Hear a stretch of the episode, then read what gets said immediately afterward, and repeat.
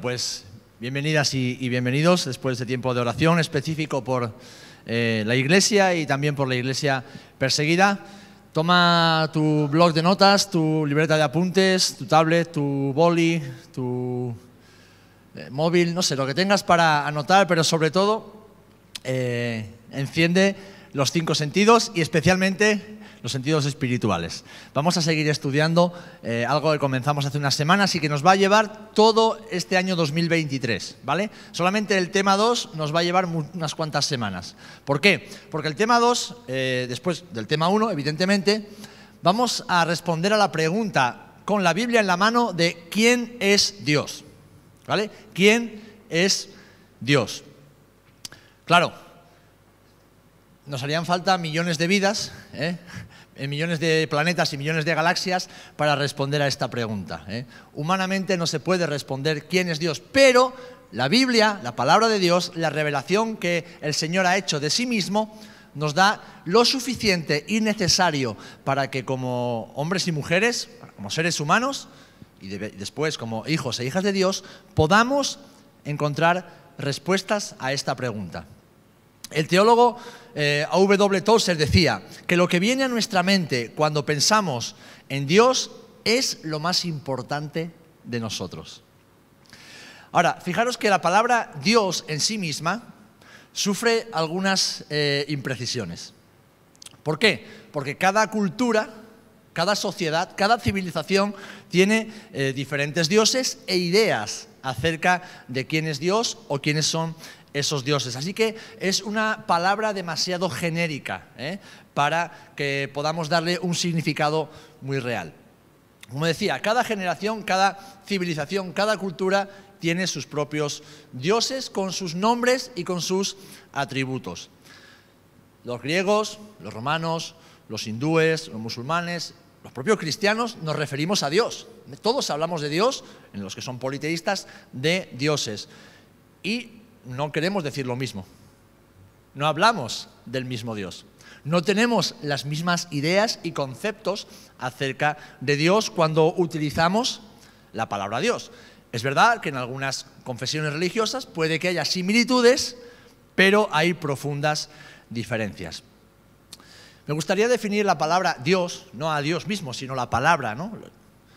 Dios como una caja, una caja vacía que hay que rellenar. Ahora bien, ¿cómo hacemos eso? Nosotros mismos humanamente no podemos hacerlo. El hombre por sí mismo no puede alcanzar a Dios, no puede conocer a Dios. No puede llegar a saber quién es Dios. Es más, ni siquiera puede llegar a saber si Dios existe o no existe.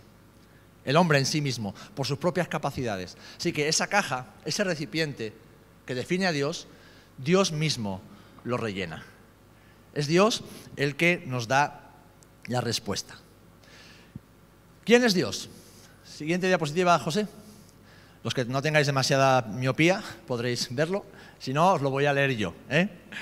La pregunta de quién es Dios es una pregunta que el ser humano se ha hecho a lo largo de toda la historia, de todas las culturas y todas las civilizaciones. ¿Por qué? Porque es una cuestión trascendental. En Eclesiastés leemos que Dios lo hizo todo hermoso en su tiempo. Pero que puso qué?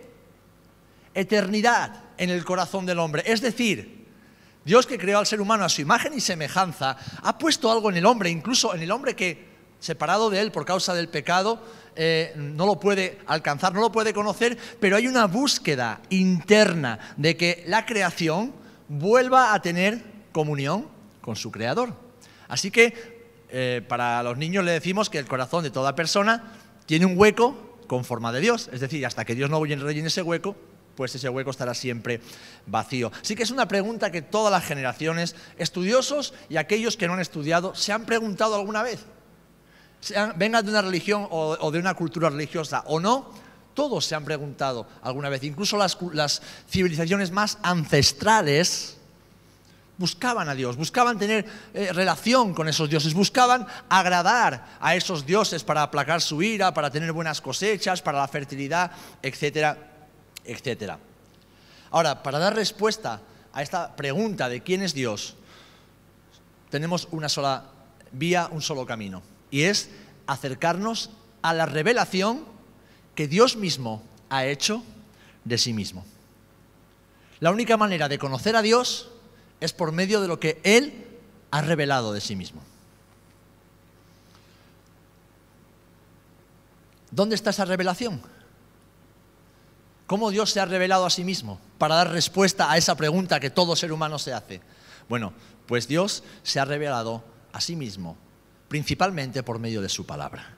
Sabemos que lo podemos ver de alguna manera, intuir, percibir por medio de la creación. ¿eh? Pablo decía en Romanos 2 que la propia creación nos habla. Los, los salmos nos habla de esa creación que habla de las maravillas de Dios. Pero la revelación de Dios mismo, como Él quiere que nosotros la recibamos para poder conocerlo y creer en Él, se encuentra en su palabra. Se encuentra en la palabra que Él mismo ha revelado. ¿Por qué? Porque ahí Él nos ha dicho, nos ha mostrado todo lo que es necesario para que podamos conocer su naturaleza conocer sus atributos y también su carácter. Si quieres conocer a Dios, tienes que conocer la Biblia. Quien no conoce la Biblia, no conoce a Dios. Y esto no quiere decir conocer la Biblia de memoria y saber muchos versículos de memoria. No, no, no, no. Hay grandes teólogos que son ateos. ¿Por qué? Porque la Biblia, la verdad de Dios revelada, tiene que ser también encarnada en nosotros en nosotros. Hace tiempo hablaba con, un hermano que me decía que mucha de la inestabilidad que había tenido en su vida era porque tenía una mala teología. Y es verdad. De nuestra, eh, nuestro estilo de vida, nuestro compromiso con Jesús, nuestra eh, eh, constancia en los caminos de Dios depende mucho de nuestra teología, de cómo vemos a Dios, de cómo nos relacionamos con Él. Así que es importante conocer lo que Dios dice de, sí mismo a través de la Biblia para conocer a Dios, para saber quién es Dios y cómo es Él. Amén. Amén.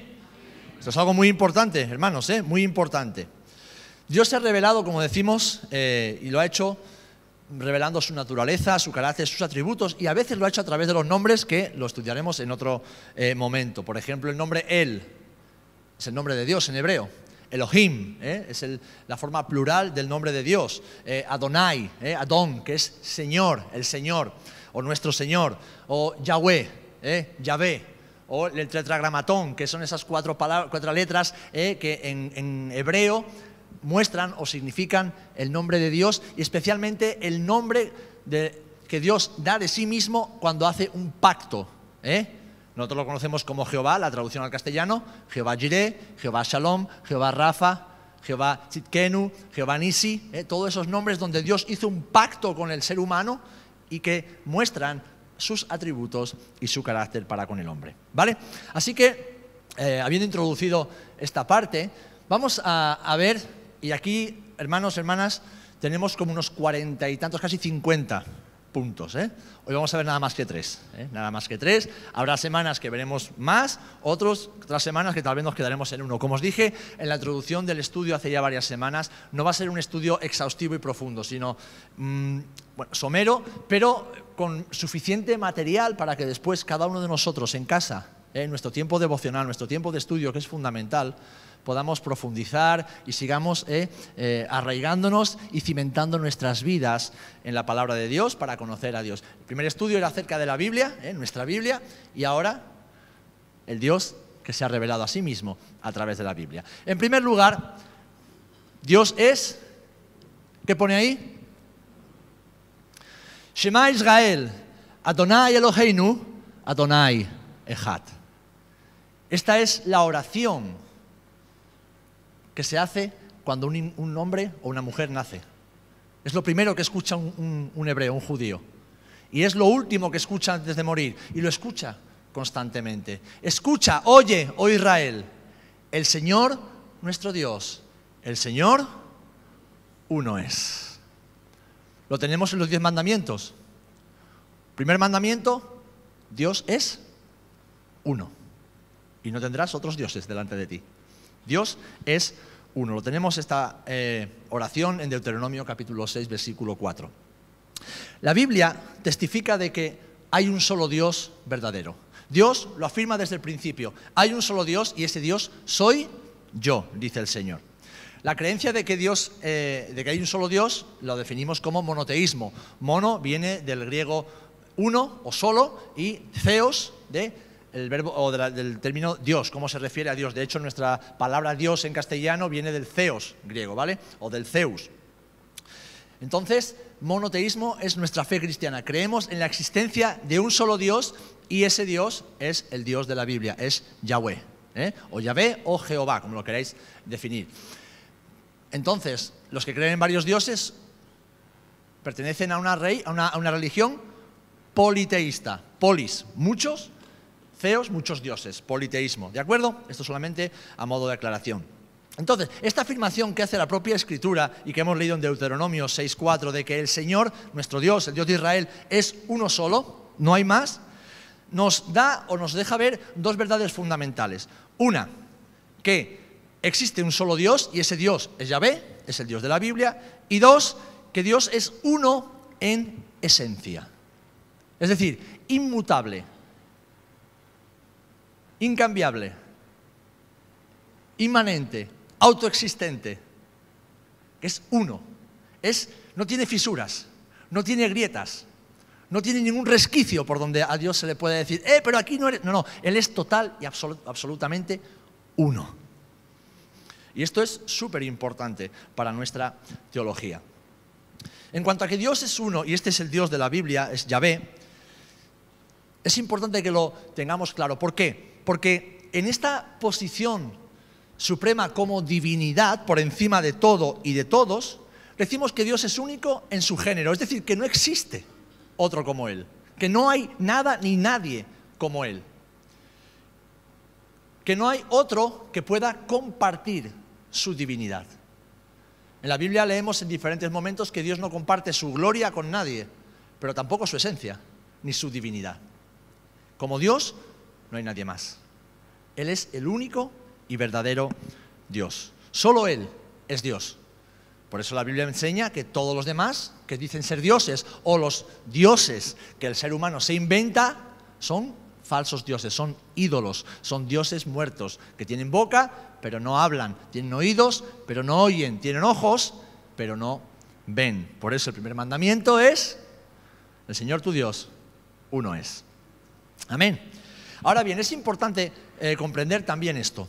La, la, palabra uno proviene del término hebreo, porque el Antiguo Testamento está escrito en hebreo y algunas partes del Nuevo también, que se dice Ejad. De hecho, cuando he leído eh, Deuteronomio 6 en hebreo, he dicho Shema Israel, Adonai Eloheinu, Adonai Ejad. Escucha Israel, el Señor, nuestro Dios, el Señor es uno, Adonai Ejad. Él es uno. Y esta palabra se refiere a una unidad de dos o más personas. Cuando en hebreo alguien dice Ejad, se está refiriendo a algo que es indivisible en esencia, pero que contiene dos o más personas. Por ejemplo, ¿os acordáis en Génesis 2.24 cuando Dios le dice al hombre que, el hombre dejará a su padre y a su madre, tomará a su mujer y que serán Ejat, una sola carne. Son dos personas, pero son una unidad, un núcleo indivisible. Lo leemos también, por ejemplo, que esto aparece en diferentes ocasiones en, la escritura, pero especialmente en, Esdras, capítulo 3, versículo 1, dice que se juntó todo el pueblo como un ejat, un solo hombre. Es decir, eran muchas personas, hombres, mujeres, ancianos y niños, pero como un solo hombre, un solo corazón, una sola mente, un solo propósito. Es lo que está diciendo Jesús. Señor o Padre, que ellos sean uno como tú y yo somos uno. Es decir, que entre tú y yo, si queremos ser uno con el Padre, con el Hijo y con el Espíritu, no puede haber fisuras, no puede haber grietas. Porque aunque seamos muchos y diferentes, somos uno. Ejad. Unidad en esencia en medio de la pluralidad.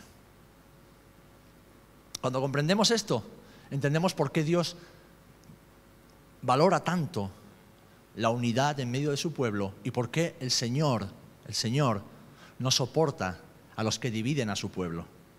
Porque están atentando contra la misma esencia de lo que Dios ha creado por medio de la sangre de Jesús.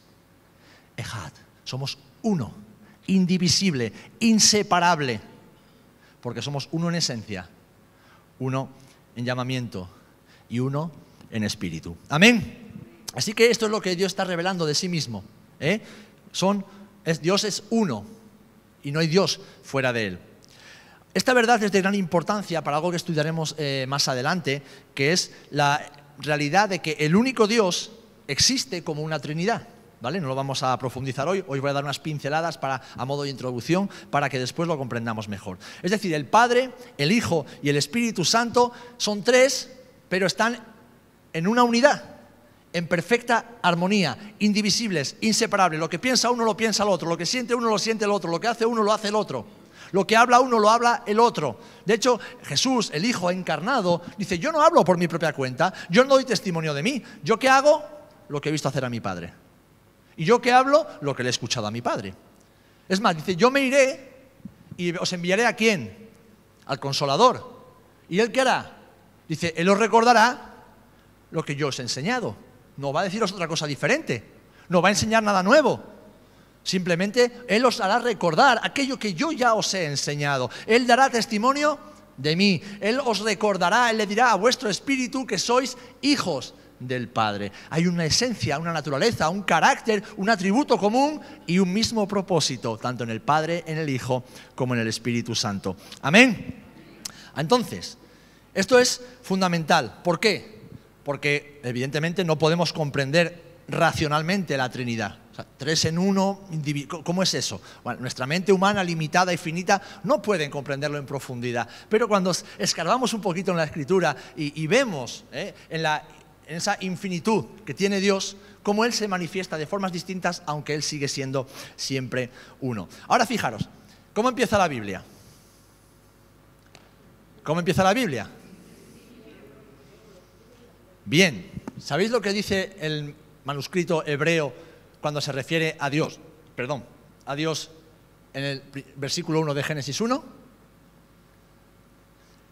El texto hebreo dice, en el principio, o al, al principio, al principio de todas las cosas, Elohim, Aleph, Tav, creó los cielos y la tierra.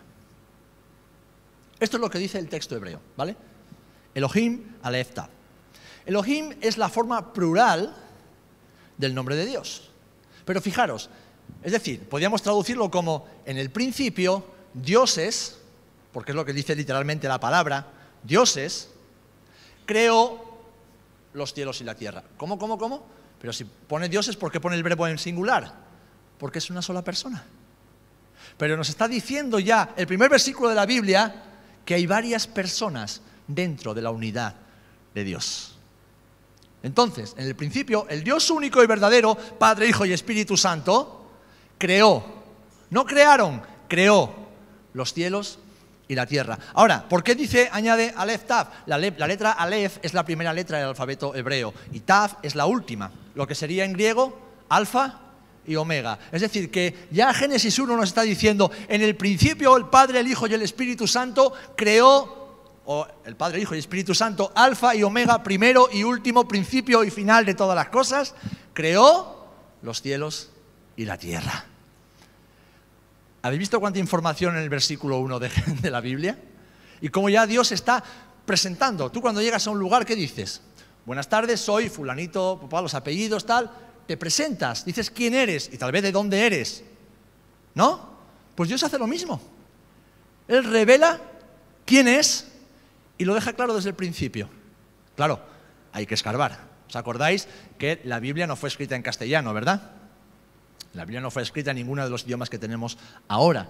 Fue escrita el Antiguo Testamento íntegramente en hebreo y el Nuevo Testamento partes en hebreo, partes en arameo y una gran parte en griego. Y hemos ido traduciéndolo para poder eh, comprenderlo en los idiomas que hablamos actualmente. Entonces, en el principio, Dios es alfa y omega, creó los cielos y la tierra. No estamos diciendo ninguna blasfemia. Estamos diciendo literalmente lo que Dios dice de sí mismo. En el principio, el Padre, Hijo y Espíritu Santo, principio y final de todas las cosas, creó todo lo que existe. Maravilloso, ¿verdad? Pero fijaros, en el versículo 2, aunque nosotros leemos Dios en nuestra Biblia, en el versículo 2 añade, ¿y qué dice? Y el Espíritu de Dios se movía. Es decir, en medio de ese caos que había en aquel momento sobre la faz de la tierra, en ese acto creacional, ya Dios mismo habla de su Espíritu.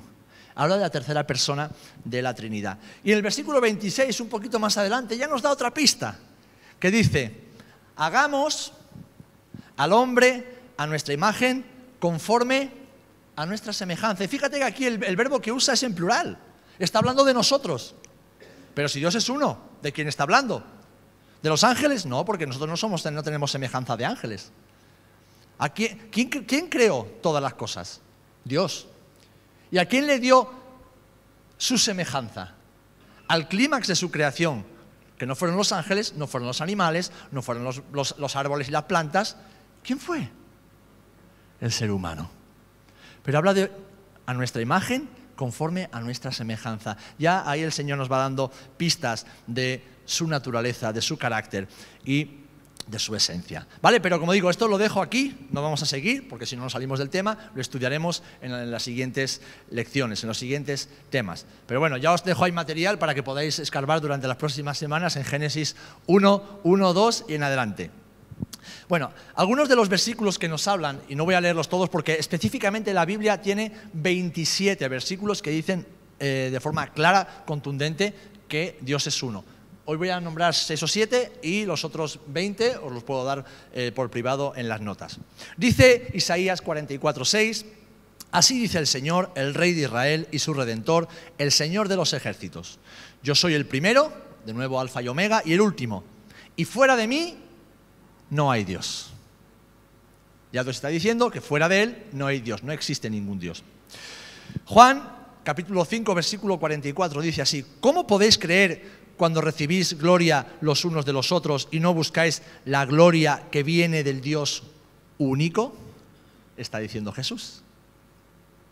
Un poquito más adelante, en Juan 17.3, dice eh, Juan, y esta es la vida eterna, que te conozcan a ti, el único Dios verdadero, y a Jesucristo, a quien has enviado. Romanos 16, 27 en su doxología, el apóstol Pablo dice, al único y sabio Dios, por medio de Jesucristo, sea la gloria para siempre. Amén. Primera de Corintios 8:4. Por tanto, en cuanto a comer de lo sacrificado a los ídolos, sabemos que un ídolo no es nada en el mundo y que no hay sino un solo Dios. Primera de Timoteo 1:17. Por tanto, al Rey eterno, inmortal, invisible, único Dios, a Él sea gloria y honor por los siglos de los siglos. Amén. Y el último que voy a leer en Judas 1.25 dice así, al único Dios nuestro Salvador, por medio de Jesucristo nuestro Señor, sea gloria, majestad, dominio y autoridad, antes de todo tiempo y ahora y por todos los siglos. Amén. Amén. Fijaros que en el Nuevo Testamento siempre viene acompañado al único Dios, sea gloria, sea honra, sea honor. ¿Por qué? Porque Dios quiere dejar claro esto, que Él no comparte su gloria con nadie, con nada ni con nadie. Es el primer mandamiento de los diez mandamientos que tenemos en el Decálogo y es el mandamiento que más se repite en todo el Antiguo Testamento y también en el Nuevo Testamento. Un solo Dios, un solo Dios. Amén. Así que Dios, por medio de su palabra, se revela como uno y único. No hay Dios fuera de él. Segundo lugar, Dios es uno y Dios es verdad. Dios es verdad. Cuando describimos los atributos de Dios, estos se suelen dividir generalmente en dos, y esto daría lugar a otro estudio que no vamos a entrar hoy en él. Los atributos morales de Dios, es decir, los que están relacionados con su carácter, eh, como su justicia o su fidelidad, y los atributos no morales, es decir, su omnisciencia o su omnipotencia, por ejemplo. Ahora bien, decir que Dios es verdad es una manera ontológica, es decir, una manera de, que se usa en filosofía, ¿no? del estudio del ser, en tanto que un ser es, que existe. Es una forma de referirse a la verdad como uno de sus atributos morales. Pero cuando decimos que Dios es verdad, No nos limitamos a que solamente Dios sea veraz, es decir, que Él diga la verdad, y no, no, sino estamos afirmando, o en este caso la Biblia afirma, que la verdad misma tiene su origen en Dios. Es decir, que fuera de Dios no hay verdad, porque Él solo es verdad. Es verdad, es verdadero, es veraz, y la verdad que hay en el mundo emana única y exclusivamente de la naturaleza de Dios mismo. Salmo 25.10. Todas las sendas del Señor son misericordia y verdad para aquellos que guardan su pacto y sus testimonios. Como digo, aquí voy a leer solamente algunos versículos, aunque hay muchísimos más. ¿eh? Salmo 35.1 dice, en tu, mando, en tu mano encomiendo mi espíritu. Tú me has redimido, oh Señor, Dios de verdad. Porque el que es bendecido en la tierra será bendecido por el Dios de la verdad, y el que jura en la tierra jurará por el Dios de la verdad. Jeremías 10:10 dice así, pero el Señor es el Dios verdadero, Él es el Dios vivo y el Rey eterno. Ante su enojo tiembla la tierra y las naciones son impotentes ante su indignación. Juan 1:14 nos dice, y el verbo se hizo carne y habitó entre nosotros y vimos su gloria, gloria como del unigénito del Padre, lleno de gracia y de verdad. Juan 7:28. Entonces Jesús, mientras enseñaba en el templo, exclamó en, exclamó en alta voz diciendo, Vosotros conocéis y sabéis de dónde soy. Yo no he venido por mi propia cuenta, pero el que me envió es verdadero, a quien vosotros no conocéis. ¿Qué les está diciendo? Vosotros vivís en la mentira, vosotros habláis mentira y vosotros creéis mentira, por lo tanto no podéis conocer al Dios que es verdad. Pero cuando Él en Juan 16, 13, dice, cuando Él venga, perdón, cuando Él, el Espíritu de verdad, venga, os guiará, ¿a dónde? A toda la verdad. Porque no hablará por su propia cuenta, lo he mencionado antes, sino que hablará todo lo que oiga y os, os hará saber lo que habrá de venir. Juan 14, 6, Jesús le dijo, yo soy el camino y la verdad y la vida. Nadie viene al Padre sino por mí. Nadie puede acercarse al Padre que es verdad, sino por la verdad revelada que ha sido Jesucristo por medio del Espíritu de verdad que nos redarguye de pecado, de justicia y de juicio. Tres personas en una, un mismo propósito y un mismo fin. Primera de, eh, perdón, Juan 17.3 dice así, y esta es la vida eterna, he leído antes, que te conozcan a ti, el único Dios verdadero, y a Jesucristo, a quien has enviado. Primera de Tesalonicenses 1.9, pues ellos mismos, cuando cuentan acerca de nosotros, de la acogida que tuvimos por parte de vosotros y de cómo os convertisteis de los ídolos a Dios para servir al Dios vivo y verdadero. Primera de Juan 5.6, y el Espíritu es el que da testimonio, porque el Espíritu es la verdad. Eso lo está diciendo el Hijo, el que dice que es el camino, la verdad y la vida. Dice que el Espíritu es la verdad y habla de su Padre como el verdadero Dios el Dios vivo. Y el último que voy a leer, primera de Juan 5:20, dice así, pero sabemos que el Hijo de Dios ha venido y nos ha dado entendimiento para conocer al que es verdadero. Y estamos en el verdadero, en su Hijo Jesucristo. Este es el verdadero Dios y la vida eterna. Es decir, la Biblia, la palabra de Dios, nos provee de abundante material para entender y reconocer esto, que Dios es uno y Dios es verdad. Y cuando la Biblia habla de Dios, fijaros que se está refiriendo constantemente a Dios Padre, a Dios Hijo y a Dios Espíritu Santo. Además de que todo esto es necesario para nosotros, ¿por qué? Porque vivimos en un mundo de mentira y como hijos de Dios estamos expuestos constantemente a los ataques del maligno. ¿Cuáles son esos dardos del maligno? Satanás no puede hacerte nada como hijo o hija de Dios. La palabra nos enseña que el enemigo, a los que estamos en Cristo, el enemigo no nos puede tocar. Lo único que puede hacer, ¿qué es? Mentir. ¿Por qué? Porque él es mentiroso y padre de mentira. Entonces, su única estrategia, y además le funciona, porque somos así a veces así de, de ceporrillos, ¿verdad? Es mentir. Es mentir y mentir y mentir. Hacernos creer mentiras acerca de Dios, acerca de nosotros mismos y acerca del mundo que nos rodea. Si lo consigue, pues hará que no creamos a la verdad. ¿Por qué? Porque la verdad y la mentira no pueden tener comunión. Por eso es tan importante para nosotros como hijos e hijas de Dios conocer la Escritura. ¿Quién es Dios? ¿Cómo Dios se revela a sí mismo? Y meditar en ello. Compartía hace unos días eh, una pastora, igual Reyes Escobar, la conocéis mucho, la coordinadora del, del DEMIADE, ¿no? del Departamento Nacional de Niños de las Asambleas de Dios, una mujer maravillosa. y compartía esta frase que me encantó. Decía, medita mucho en las cosas del cielo, porque allí es donde pasarás la mayor parte del tiempo. Es decir, ¿qué está diciendo? Nuestra vida en la tierra es un suspiro y nos agobiamos, nos ahogamos en un vaso de agua pensando constantemente en las cosas de aquí abajo, cuando la mayor parte de nuestra existencia, si aquí vivimos 70 años, el resto de la eternidad lo vamos a pasar con el Señor en el cielo. Dice, ¿por qué no ya empezar ahora a meditar, ¿no? a poner nuestra mirada, nuestros, corazones, nuestros ojos en las cosas del cielo, porque es allí donde pasaremos la gran parte del tiempo? Y esto no es vivir en una nube, esto significa vivir con los pies en el suelo, pero con una visión, con una cosmovisión, con eh, una intención celestial. ¿Saben? Los problemas de la vida diaria se ven mucho mejor y se resuelven de mejor manera cuando nuestra mirada está puesta en Jesús. Cuando tenemos la mente llena de la verdad de Dios, de quién es Dios, de cómo es Él, es mucho más fácil resolver los conflictos, es mucho más fácil encontrar respuestas y soluciones a los problemas de la vida cotidiana. Ahora, en cuanto bajamos la mirada y empezamos a mirar a los demás y a nosotros mismos y a los propios problemas, entonces nos ahogamos en un vaso de agua. Empezamos a caminar en la mentira. Como predicábamos el domingo, nos descalzamos y queremos ir a la guerra o a la carrera descalzos, por lo tanto no podemos permanecer. Así que, hermanos, hermanas, qué importante es saber quién es Dios tal y como Él se ha revelado a nosotros. Él es uno, indivisible, Él no cambia. Así que lo que Dios te dijo ayer no te lo va a cambiar mañana. Lo que Dios ha revelado en su palabra, no venga, no venga nadie a decirte algo distinto, no. Eso es así y será siempre así. Cielo y tierra pasarán, pero mis palabras, dice Jesús, no pasarán. Son eternas.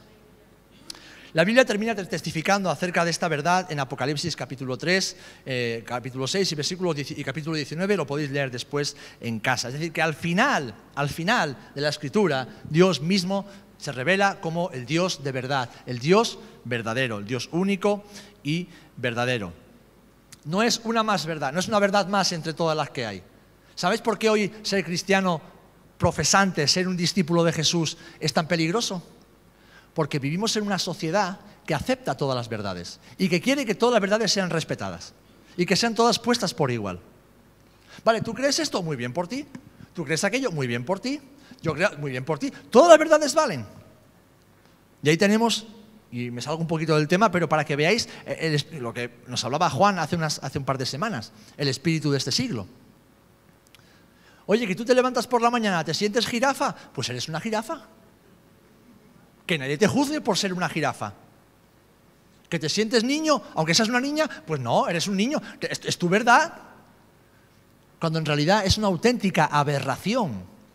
No solamente contra la verdad de Dios, sino contra la lógica, contra la razón, contra la propia naturaleza, contra la bioética, contra la biología, contra todo lo que tiene sentido común. Pero hoy día el sentido común es el menos común de los sentidos. ¿Por qué? Porque cualquier verdad es válida y tiene que ser aceptada.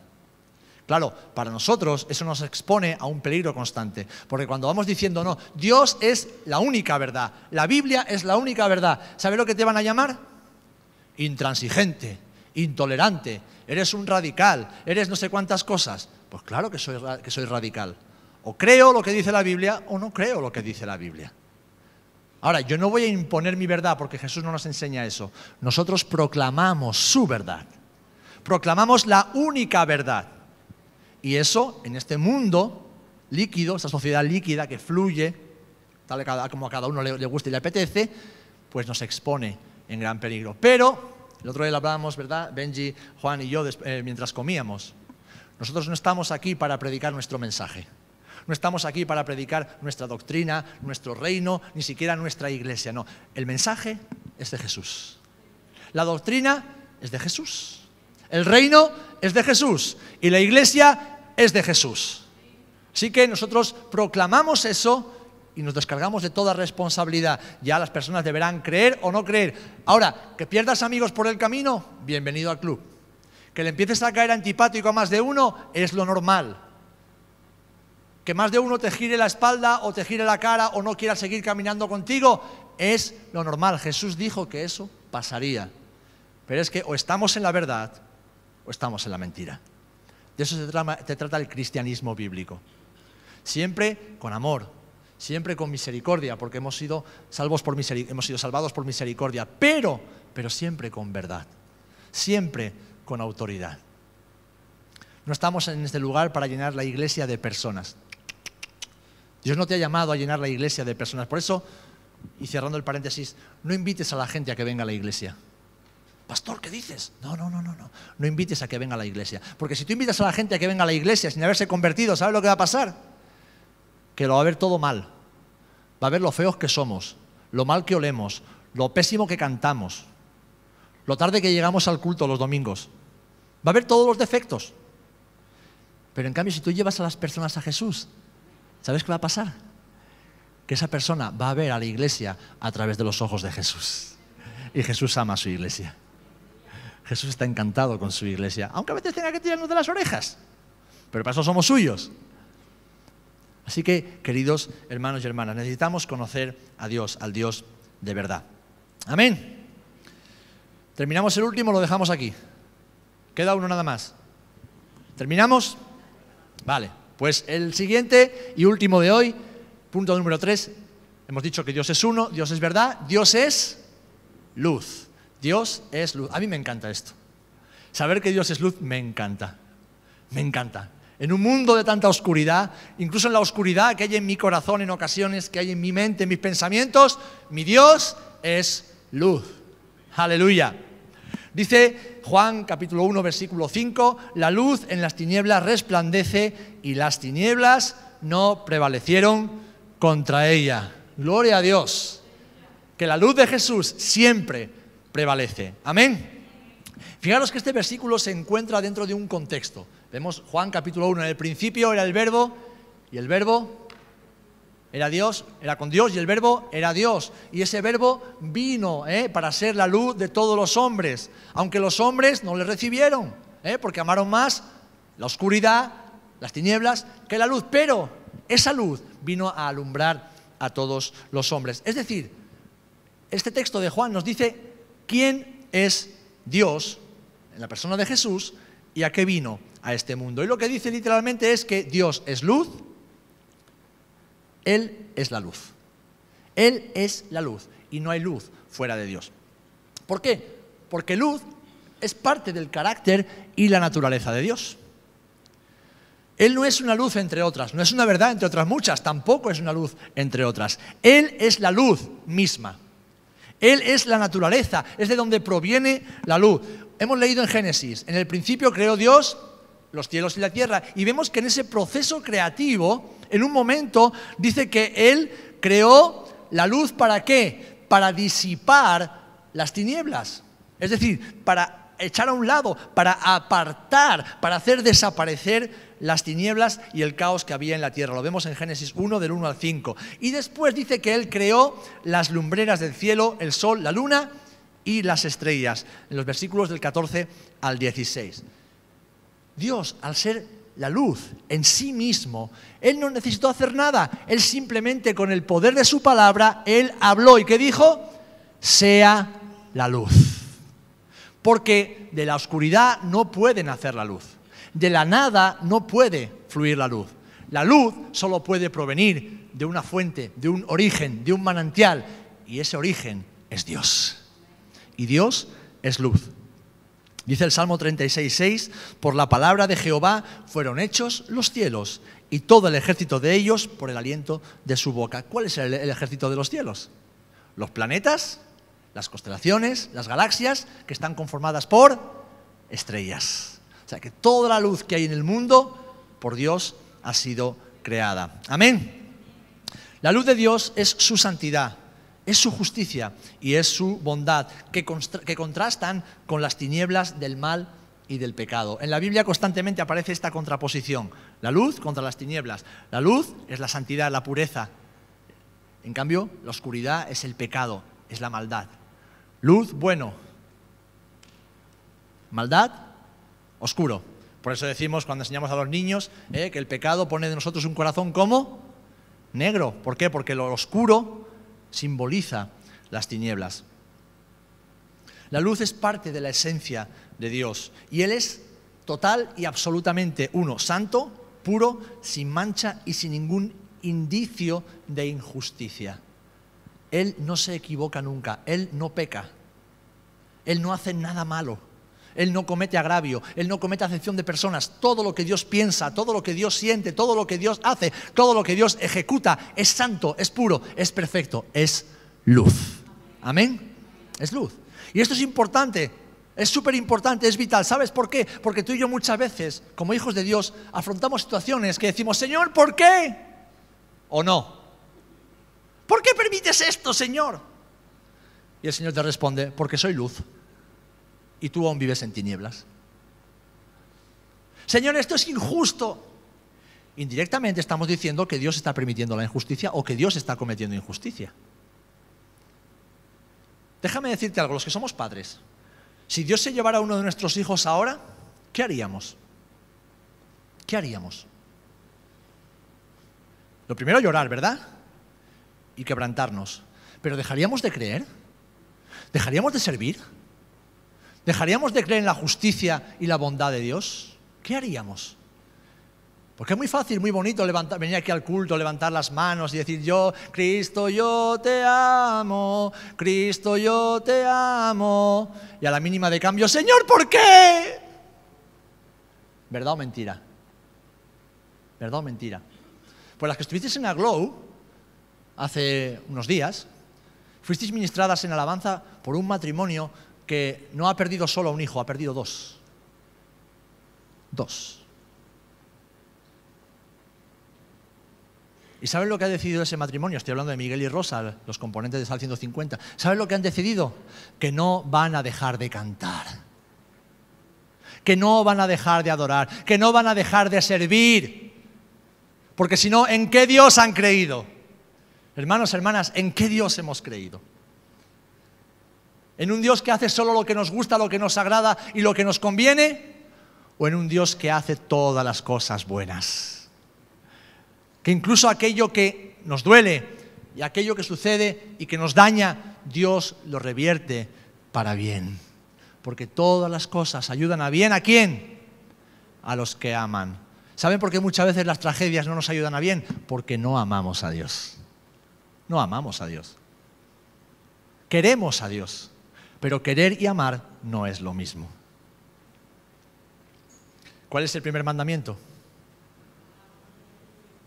¿Cómo? Es decir, amar a Dios con todo, sin resquicios, sin fisuras, sin grietas, sin condiciones, hermanos, sin condiciones. Que Dios te quita un hijo, gloria a Dios. Que Dios te quita a tu marido, a tu esposa, gloria a Dios. No porque sea, bueno, eh, depende de cómo... Se te ha escapado el subconsciente, Teresa. acuérdate que aquí nos conocemos todos, ¿eh?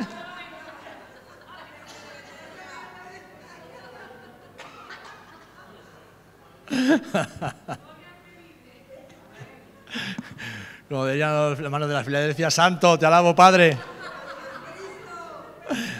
Alaba a Cristo, ¿eh? Alaba a Cristo. Bueno, un poco de humor no viene mal de vez en cuando. Vamos, vamos concluyendo. Si Dios te quita algo, no es porque Él quiera hacerte daño. Es sencillamente porque la vida es así. Y algo tenemos que aprender de eso. Pero Dios sigue siendo Dios. Dios sigue siendo uno, Dios sigue siendo verdad, Dios sigue siendo luz. Y solamente en estos momentos de oscuridad la luz de Jesús puede alumbrar un corazón quebrantado. En el Antiguo Testamento se relaciona la luz con Dios y con su palabra. El Salmo 119 dice, lo conocemos, 105, lámpara es a mis pies, tu palabra y lumbrera a mi camino. En Isaías también se relaciona con la salvación. La luz es salvación. El Señor es mi luz y mi salvación. De quien temeré. Él es mi fortaleza. Es decir, David inspirado por el Espíritu Santo, está diciendo que la luz de Dios es su salvación. Dice eh, Isaías 9:2, el pueblo que andaba en la oscuridad ha visto una gran luz. Sobre los que vivían en densas tinieblas, la luz ha resplandecido. También la luz está asociada con la bondad de Dios. Génesis 1.4 dice que y vio Dios que la luz era buena. La luz era buena y separó Dios la luz de las tinieblas. También con la verdad. Salmo 43.3 dice, envía tu luz y tu verdad. Estas me guiarán, me conducirán a tu santo monte y a tus moradas. Con sus mandamientos, los mandamientos de Dios son verdad y son luz. Proverbios 6:23, porque el mandamiento es lámpara y la enseñanza luz, y camino de vida a las reprensiones de la instrucción. Y también la luz está asociada con la vida. Salmo 36:9, porque contigo está el manantial de la vida, en tu luz veremos la luz. Amén. El Nuevo Testamento, ¿qué dice? Pues el, nuevo pacto amplía este tema y dice que Dios, en 1 Timoteo 6:16, habita en luz inaccesible. Es decir, Dios habita en una luz que para nosotros es inalcanzable. El ser humano no puede entrar en esa luz, en esta condición corporal. Es una luz a la cual nadie puede acceder si Dios no le capacita, Dios le permite. Y para entrar a esa luz tiene que ser en santidad, en pureza, en perfección. ¿Por qué? Porque esa luz mata al un gramo, un miligramo, una micra de impureza sería suficiente para que la luz de Dios terminara con esa vida. Por eso cuando Gedeón dice que vio al ángel de Jehová y le, adoró, cuando se va el ángel dice, ay Señor, que he visto al ángel de Jehová, me voy a morir. ¿Por qué? Porque lo tenía claro. La Biblia dice que el que mirase a Dios cara a cara, irremisiblemente moriría. dije, Señor, voy a morir. No, no murió. Porque ¿quién es el ángel de Jehová? Es Jesús. Es la preencarnación de Jesús. Y por medio de Jesús vimos al Padre y no morimos, sino que vivimos. ¿eh? Gloria al Señor. Gloria al Señor. En Santiago 1.17 dice que la luz de Dios, perdón, dice que Dios es el Padre de las luces y que esa luz de Dios ha sido revelada en la persona de Jesucristo, cuya luz alumbra la oscuridad y el pecado que hay en los corazones. Leemos en primera de Juan 1 del 5 al 7, este es el mensaje que hemos oído de él y os anunciamos. Dios es luz y no hay ningunas tinieblas en él. Si decimos que tenemos comunión con él y andamos en tinieblas, mentimos y no practicamos la verdad. Pero si andamos en la luz, como él está en luz, tenemos comunión unos con otros y la sangre de Jesucristo, su Hijo, nos limpia de todo pecado. Somos uno con Dios cuando somos uno entre nosotros. Si no hay unidad entre nosotros, no podemos decir que somos uno con el Padre, porque Él no tiene unidad con aquel que no camina en unidad. Él no tiene comunión con aquel o aquella que no camina en comunión. Lo normal es que los lobos coman a las ovejas, ¿verdad? O ataquen a las ovejas.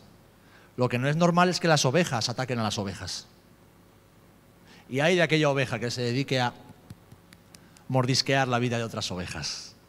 Dios no tiene comunión, no tiene unidad con esa oveja. Y esa oveja no prosperará hasta que no vuelva al redil, se arrepienta de su pecado y, como dice aquí, camine en la luz, para que los pecados le sean perdonados por medio de Jesús.